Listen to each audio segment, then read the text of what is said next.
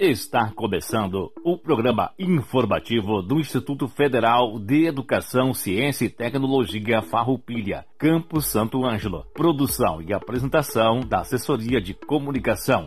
Servidores Samuel Miller Forrati e Adilson Moraes. Direção de Aldilson Paz Stamberg, diretor-geral do IFAR, Campus Santo Ângelo. Todo o conteúdo é de inteira responsabilidade dos seus organizadores.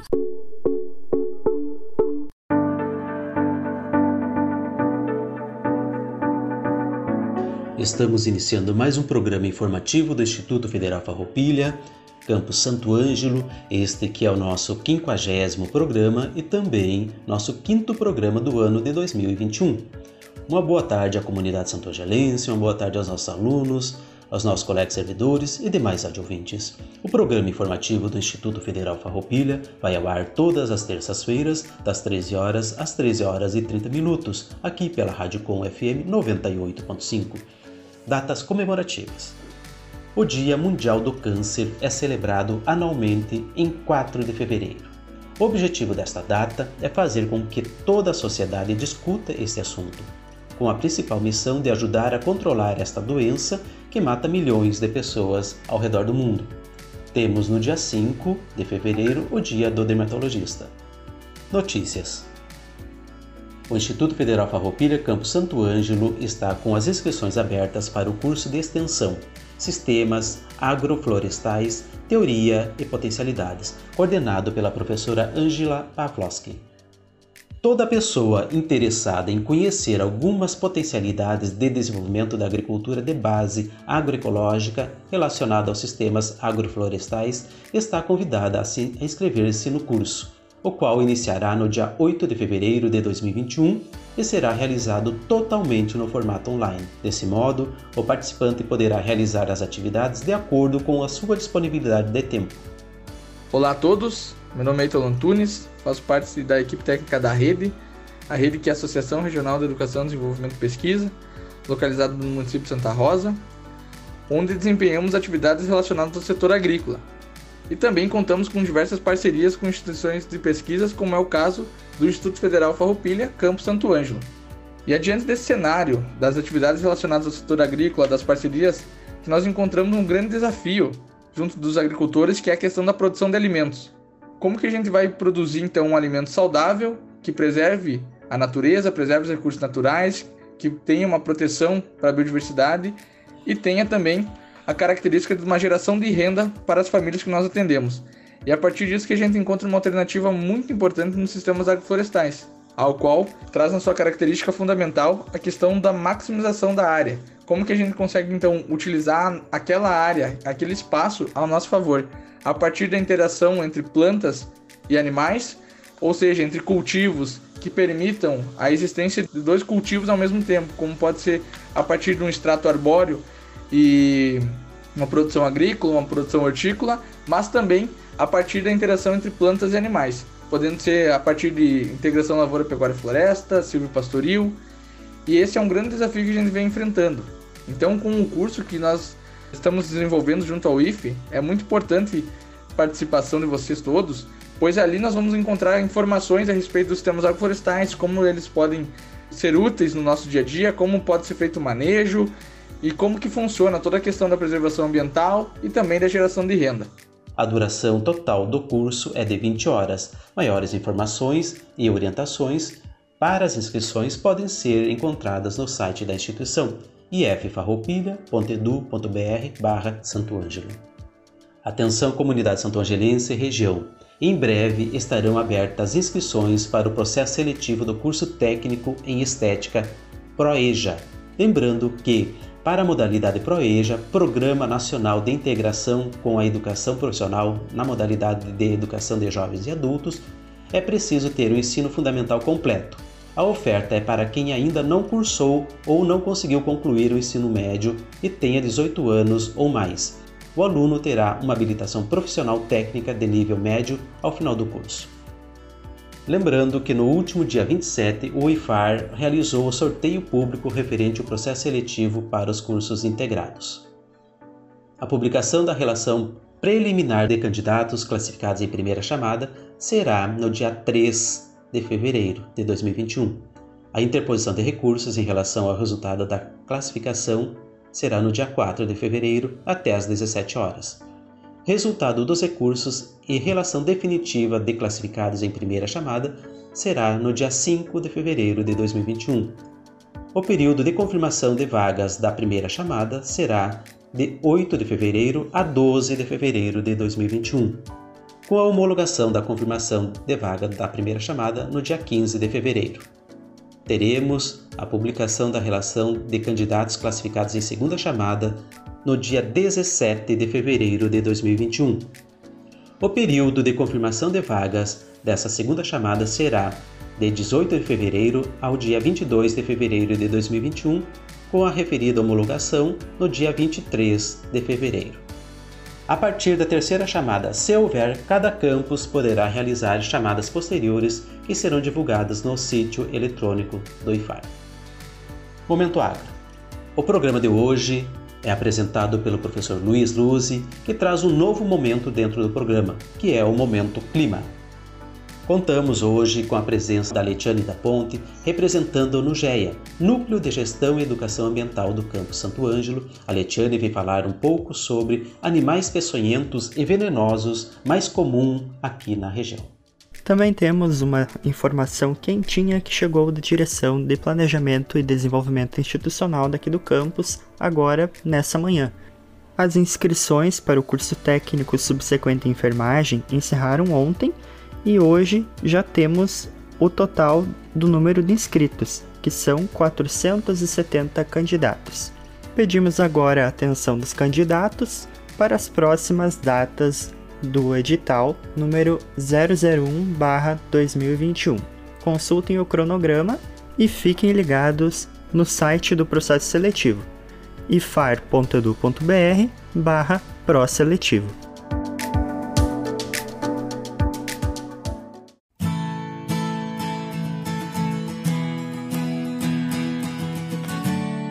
Prezados ouvintes da Rádio Com, aqui é o professor Luiz, e hoje no Momento Agro vamos falar um pouquinho sobre um experimento que vem sendo realizado no Instituto Federal Farroupilha Campus Santo Ângelo. É um experimento que está no quarto ano, é uma parceria entre o Campus Santo Ângelo e a equipe Field Crops da Universidade Federal de Santa Maria. O experimento ele é o experimento bioclimático de soja. Ele é realizado em vários locais do Brasil e o objetivo dele é verificar o ajuste época de semeadura, é, grupo de maturação, ou seja, cultivar, né, se ela é precoce, hiperprecoce, médio ou tardia, como ela se comporta em diferentes épocas de semeadura.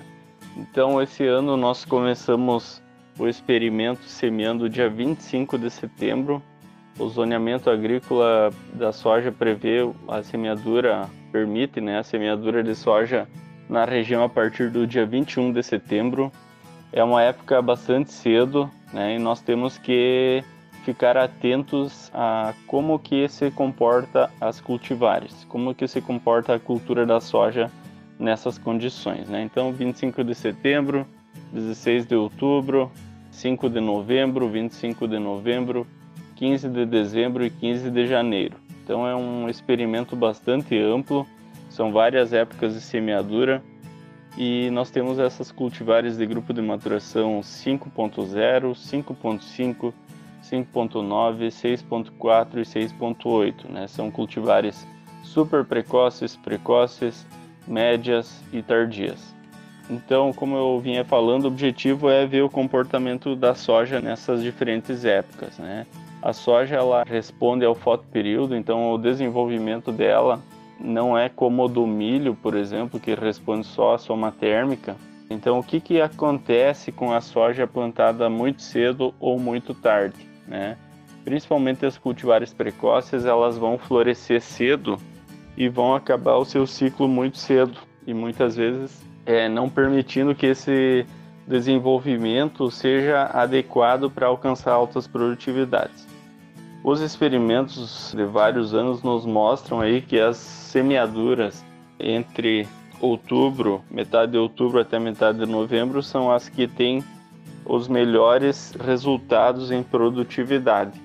Mas nem sempre o produtor consegue né, plantar dentro dessas épocas recomendadas, como esse ano que aconteceu um déficit hídrico bastante acentuado, né, nesse, nesse período onde os produtores gostariam de entrar com a soja e muitos produtores tiveram que plantar mais tarde, né, em função do déficit hídrico.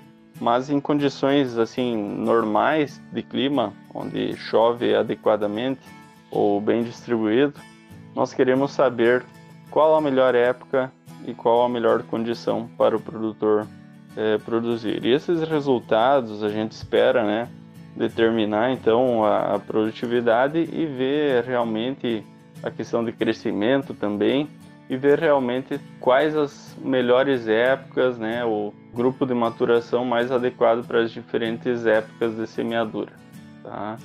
E os resultados, né, são de vários locais e a gente vai ter o resultado aí de todo o Rio Grande do Sul até de outros locais do Brasil. E esses dados depois a gente vai estar divulgando eles num livro chamado Ecofisiologia da Soja visando altas produtividades, né, que já vai estar na segunda edição, né? Nós estamos trabalhando para isso e vai ficar disponível para a comunidade adquirir, né? Então, se alguém tiver alguma dúvida, alguma um questionamento sobre os experimentos, a gente fica à disposição, né? Esses resultados vão auxiliar bastantes produtores, inclusive aqui da região, a ter um melhor planejamento das suas lavouras. Né? Então, é, a gente fica à disposição. Valeu, um grande abraço.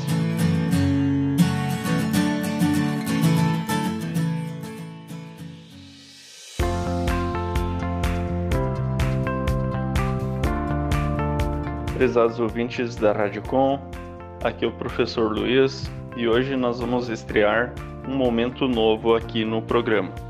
Nós vamos estrear o Momento Clima, onde falaremos de como foram as condições meteorológicas dos últimos dias e daremos as perspectivas para os próximos dias. Então, nos últimos dias, no final de janeiro até o início de fevereiro, nós tivemos chuvas acumulados acima de 100 milímetros, 120 em algumas regiões até mais. É uma condição diferente de, de, da qual nós vínhamos tendo, né? Em setembro, outubro, novembro e dezembro com chuvas abaixo da média, abaixo do esperado, né? E mesmo sob influência laninha, nós tivemos essa ocorrência no final do mês de janeiro. Isso acontece por conta de que o Oceano Atlântico ele está mais aquecido e favorece as chuvas então na nossa região sul, mesmo apesar da ocorrência do fenômeno Laninha, do qual a tendência é de ocorrência de chuvas abaixo da média. Nos meses de dezembro e janeiro, nós tivemos chuvas regulares Embora abaixo do volume esperado, nós tivemos uma boa distribuição de chuvas, o qual permitiu um bom estabelecimento das plantas das culturas de verão. Agora, para os próximos dias, no início de fevereiro, nós esperamos volumes menores de chuva até a primeira quinzena de fevereiro, chuvas abaixo da média, porém bem distribuídas. Então, é o fenômeno Laninha que se intensifica novamente, né? E nós temos essa perspectiva. Tá bom? Um grande abraço, até breve.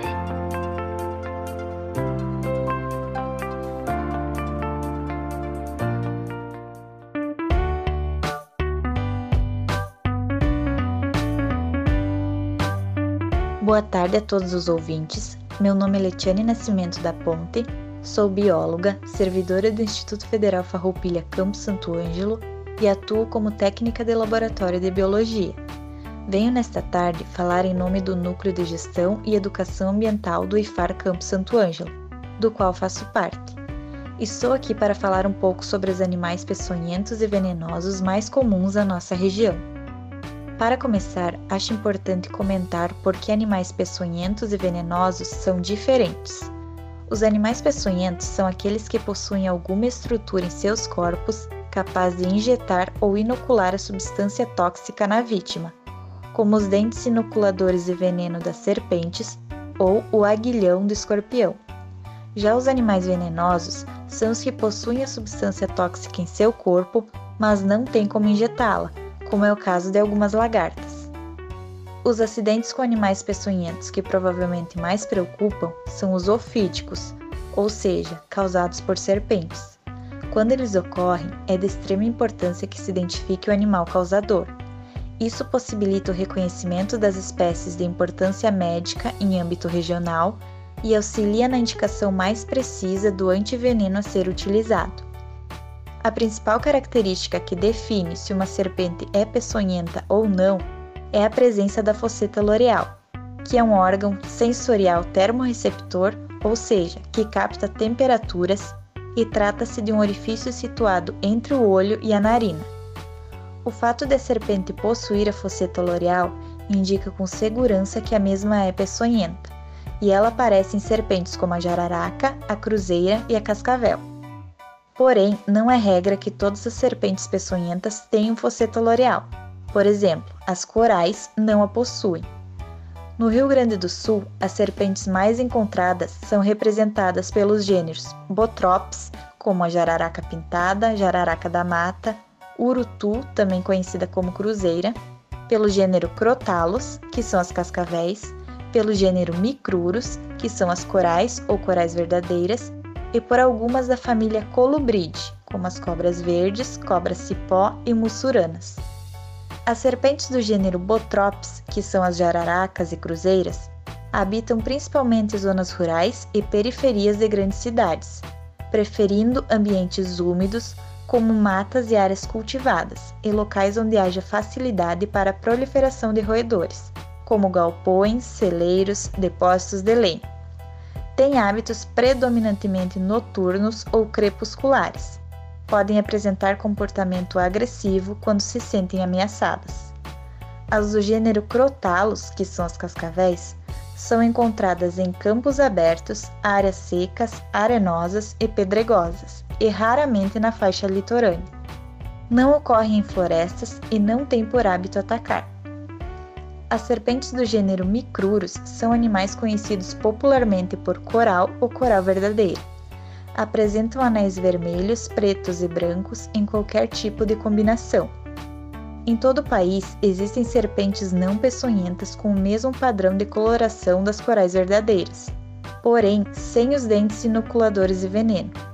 Diferem-se ainda nas configurações dos anéis, que em alguns casos não envolvem toda a circunferência do corpo são as denominadas falsas corais.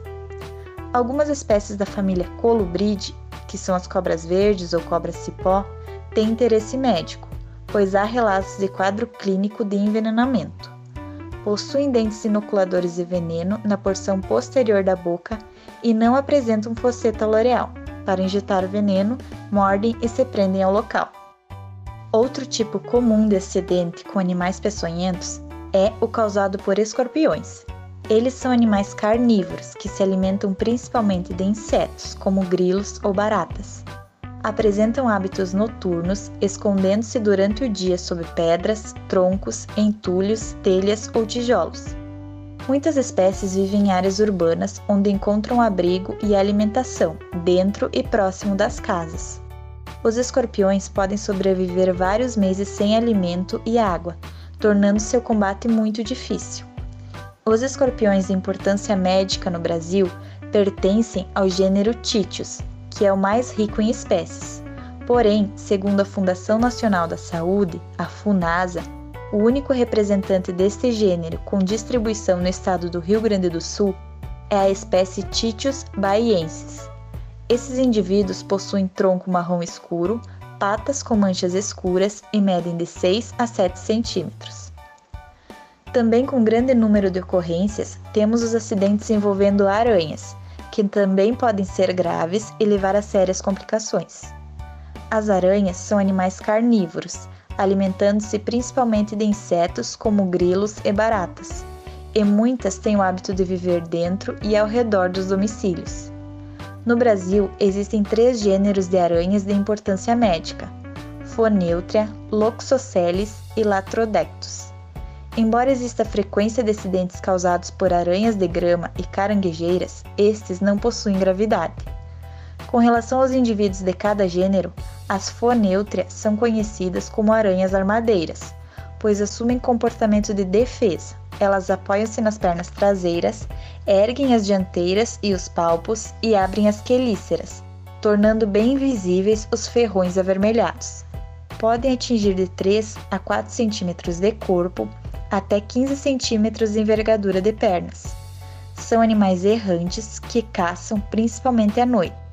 Os acidentes ocorrem frequentemente dentro das residências e nas suas proximidades, ao se manusear material de construção, entulhos, lenha ou calçando sapatos. Já as loxoceles são conhecidas popularmente como aranhas marrons. Constroem teias irregulares em fendas de barrancos, sob cascas de árvores, telhas e tijolos empilhados, atrás de quadros, imóveis e cantos de parede, sempre ao abrigo da luz direta. São bem pequenas, podendo atingir 1 cm de corpo até 3 cm de envergadura de pernas. Apesar do seu veneno potente, não são agressivas e picam apenas quando comprimidas contra o corpo. O gênero Latrodectus é o das aranhas conhecidas como viúvas negras. As fêmeas são pequenas e de abdômen redondo, apresentando no ventre um desenho característico em forma de ampulheta constroem teias irregulares entre arbustos e gramíneas, podendo também apresentar hábitos domiciliares e peridomiciliares. Os acidentes ocorrem normalmente quando são comprimidas contra o corpo, assim como as aranhas marrons. Também são bastante pequenas, sendo que as fêmeas apresentam o corpo com aproximadamente 1 cm de comprimento e 3 cm de envergadura de pernas. Os machos são muito menores, em média 3 milímetros de comprimento, e não causam acidentes. Por último, temos os acidentes causados por mariposas e borboletas, que são cientificamente chamadas de lepidópteros. Eles podem ser causados pela forma larval ou adulta, porém a quase totalidade decorre do contato com lagartas. Esse tipo de acidente é denominado erucismo onde a lagarta é também conhecida por taturana, denominação tupi que significa semelhante a fogo. As principais famílias de lepidópteros causadoras de erucismo são Megalopygidae, Saturnidae e Arctidae. A família Megalopygidae é composta por indivíduos popularmente conhecidos por sauí, lagarta de fogo, chapéu armado, taturana gatinho ou taturana de flanela apresentam dois tipos de cerdas: as verdadeiras, que são pontiagudas, contendo as glândulas de veneno, e as mais longas, coloridas e inofensivas. Já as da família Saturnidae apresentam espinhos ramificados e pontiagudos, parecendo árvores, com glândulas de veneno nas pontas. Tem tonalidade esverdeada, com manchas e listras no dorso e laterais. Muitas vezes imitam as plantas em que habitam, Nesta família se incluem as lagartas do gênero Lomonia sp, causadoras de síndrome hemorrágica. Na família Arctide se incluem as lagartas Premolis semirufa, causadoras da pararamose, doença que leva à deformação das articulações dos dedos das mãos. Com relação a acidentes causados por formas adultas, somente as fêmeas de um único gênero, Ilesia sp, apresentam cerdas no abdômen que em contato com a pele causam dermatite. O contato com lagartas do gênero Lonomia sp, aqui conhecidas como taturanas, pode desencadear síndrome hemorrágica. Na região sul, há uma maior frequência de acidentes nos meses de novembro a abril e constitui a forma mais grave de erucismo. Além da dermatite urticante, podem surgir mais tardiamente cefaleia, mal-estar, náuseas e vômitos, ansiedade, mialgias, dores abdominais, hipotermia e hipotensão. Após um período que pode variar de 1 até 48 horas, pode-se instalar sintomas mais graves, inclusive com manifestações hemorrágicas em diversos tecidos do corpo. É importante saber que todo diagnóstico e tratamento de acidentes ocasionados por animais venenosos ou peçonhentos torna-se mais certeiro e eficaz quando é possível a identificação do animal causador. Por isso, sempre que possível, deve ser realizada a captura e encaminhamento do animal para identificação por técnico treinado. A conservação dos animais mortos pode ser feita em álcool comum, sendo acondicionados em frascos rotulados com os dados do acidente, como local e data. Todos esses acidentes podem ser evitados a partir de algumas atitudes simples, sendo elas: manter quintais limpos, sem acúmulo de entulhos e lixo, não colocar as mãos em frestas, buracos no chão, cupinzeiros, tocas, etc. Evitar andar descalço em jardins, lavouras e gramados. Preservar os predadores naturais dos escorpiões, como corujas, macacos, sapos, galinhas e gansos.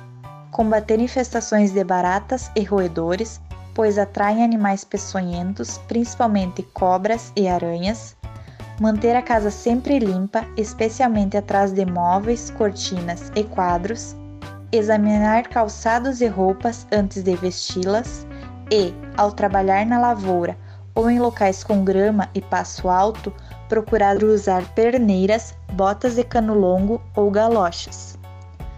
Segundo o site do Centro Estadual de Vigilância em Saúde do Rio Grande do Sul, o local para atendimento clínico e soroterápico de acidentes ocasionados por animais peçonhentos na cidade de Santo Ângelo é o Hospital de Caridade de Santo Ângelo, fone 3313 2000.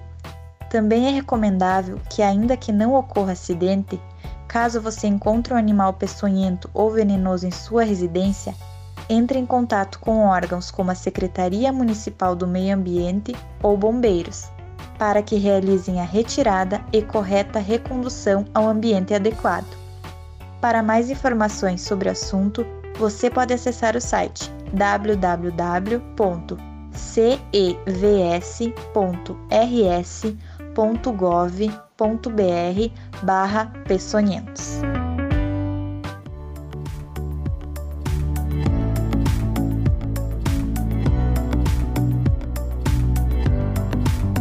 Agradecemos ao professor Luiz pela apresentação do Momento Agro com esse novo recorte sobre o clima e agradecemos a Letiane por essa brilhante explanação sobre os animais venenosos e peçonhentos aqui da região.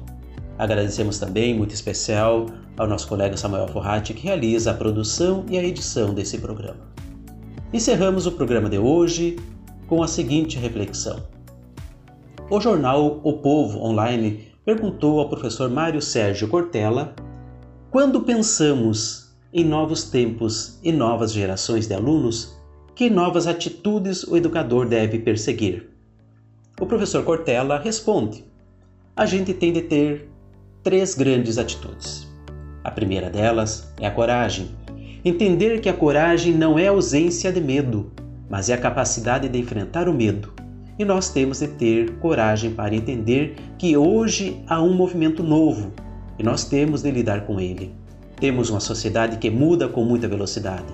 Por isso, os alunos novos apresentam para nós não um encargo, mas um patrimônio. Portanto, eles são uma fonte de aprendizagem. É preciso ter coragem para lidar com essa questão. Segundo, humildade. Saber que eu não sei todas as coisas. E se eu estou na educação, eu preciso entender que só é um bom ensinante quem for um bom aprendente. E em terceiro lugar, a paciência. A gente não constrói as coisas de maneira apressada, de maneira assodada. Ao contrário, há um tempo de maturação em que as coisas acontecem. Por isso, coragem, humildade e paciência, essas são atitudes que nos permite entrar na estrada. Não significa que com elas a gente já chega ao final, mas é assim que a gente começa. Um abraço a todos e até terça-feira que vem com mais um programa informativo do Instituto Federal Farroupilha, campus Santo Ângelo.